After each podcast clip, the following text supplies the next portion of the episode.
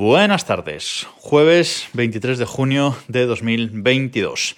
Vamos con este eh, segundo episodio eh, en este jueves eh, domótico. Por la mañana un cacharrito y ahora un par de noticias que quería comentar. Por cierto, ya está lloviendo a cántaros, por la mañana no llovía, pero ahora está lloviendo a cántaros, así que si escucháis algún ruido raro, es por eso. Y está el tiempo, la verdad es que es que loco, a ver si llega el verano por aquí de una vez. A lo que iba, eh, voy a empezar por una noticia sobre HomeKit, sobre Apple y HomeKit, porque hasta ahora eh, podíamos tener como centralita domótica en nuestras casas, pues o bien un Apple TV a partir del 3, creo, o un HomePod, tanto el HomePod grande como el HomePod mini. Esos eh, elementos podían ser centralitas domóticas. Y también, si teníamos un iPad en, casa, siempre conectado a la Wi-Fi, pues podía hacer centralita domótica. Em, desde iOS 16 o con iOS 16 esto va a dejar de ser posible, esto último, es decir, los iPad no van a poder ser centralitas domóticas de em, nuestra casa. Eh, solamente Apple TV y HomePod y veremos si Apple saca algún producto em, adicional que nos permita eh, obtener otro hub eh, diferente. Pero bueno, esto también es una decisión, lo del iPad, lo de iOS 16, de no permitir que el iPad sea un una centralita para HomeKit, que me parece bien, la verdad, porque eh, yo he tenido un iPad durante un tiempo, lo tuve durante un par de meses en, una casa que no tenía otra centralita, tuve un iPad conectado a la Wi-Fi siempre y conectado siempre a la corriente, es decir, no es tema de que le faltara batería o se apagara o lo que sea, y realmente funcionaba muy mal. Eh, cuando accedías desde fuera de casa, pues en ocasiones eh, estaba, digamos, despierto y funcionaba todo, y en ocasiones estaba, no, no, respondía y no se podía acceder a nada. Así que no funcionaba bien no era fiable. Así que yo creo que Apple hace bien deshabilitándolo y dejándonos solo con HomePod y Apple TV.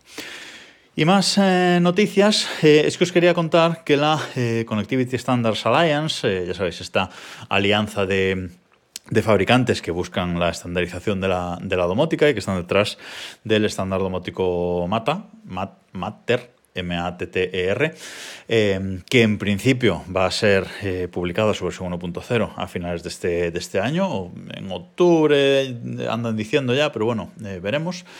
Bueno, pues eh, hace un par de semanas publicó un vídeo en YouTube, en su canal de, de, YouTube, de un poco menos de 5 minutos, explicando realmente cómo funciona o explicando a grandes rasgos de qué se trata eh, Matter, la red Matter, cómo cómo funciona, digamos, por si alguien todavía no lo, tiene claro. Y es un vídeo, la verdad es que bastante, fácil de, ver, está en inglés, eso sí. Eh, pero es un vídeo muy explicativo y que la verdad es que os recomiendo que le dediquéis cinco minutillos para echarle un vistazo. Os lo dejo en las eh, notas de este, este episodio, desde elreloj.com. Ahí lo vais a poder eh, ver. Y además, otra cosa de esta eh, Standards Alliance y el, el estándar Mata, y es que han publicado en su web, os voy a dejar también ese enlace eh, en las notas de este episodio, pues han publicado en su web un listado de productos certificados, productos certificados para Mata, eh, que ahora mismo hay más de 4.000 eh, productos eh, certificados.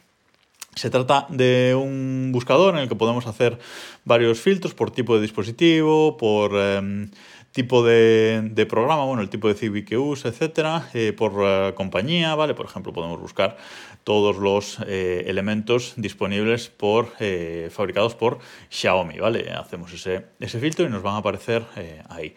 Em, se trata que aparecen, nos aparecen unos cuadritos, ¿vale? nos aparece todos los productos representados con su nombre, debajo la tecnología que usan, debajo una descripción de lo que son exactamente y arriba eh, pues una, una imagen del, del, producto.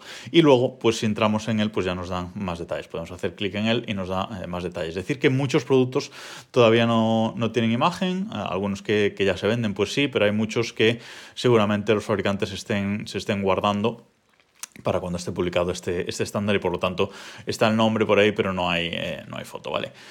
Eh, el buscador tampoco es que funcione demasiado bien, ¿vale? Aparte de estos filtros, eh, pues tenemos una caja de, búsqueda para, buscar lo que, lo que queramos, pero mm, no es que funcione demasiado bien, pero ahí está, ¿vale? Podemos eh, buscar ahí, pasarnos un, ratillo usando ese buscador para mm, ver todo lo que va a ser compatible con Mata y las distintas empresas que ya tienen sus productos certificados. Como digo, hay más de 4.000 eh, productos ahí en ese, en ese listado de productos eh, certificados. Curiosamente, los primeros que aparecen son unos enchufes de, de Lidl, eh, que son Zigbee 3.0. y bueno, está interesante echarle un ojo ese buscador para ver un poquito lo que vamos a, de lo que vamos a poder disfrutar gracias a este eh, estándar domótico. Así que tenéis de ver, buscar usar ese, ese, buscador y divertiros un rato y sobre todo ver el vídeo que es... Eh, la verdad es que es eh, muy educativo y, y, nos enseña bastante bien cómo va a funcionar Mater, Mata a nivel de red. Y ahora sí, nada más por hoy. Nos escuchamos mañana.